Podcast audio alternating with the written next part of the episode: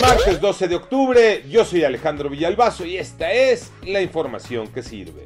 El presidente López Obrador les llama extorsionadores a los gaseros que se manifestaron ayer en varios puntos de la República Mexicana. Hubo caos en el Valle de México. María Inés Camacho. Van derecho y no se quitan, son los distribuidores de gas y piperos, esos que todos los días recorren las colonias ofreciéndote el gas LP.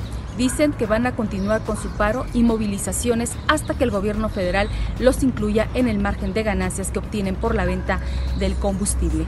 COVID-19 los números, Iñaki Manero.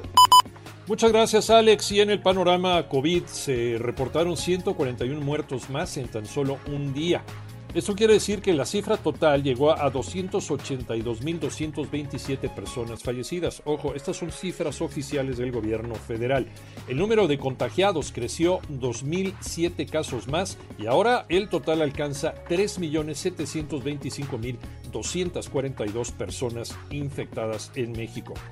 Y de acuerdo al conteo de la Universidad Johns Hopkins, que hace el gran concentrado de la información que envían los países que envían información, México se mantiene en el cuarto lugar con más muertes, con más letalidad por COVID-19. Así que no ha terminado la pandemia.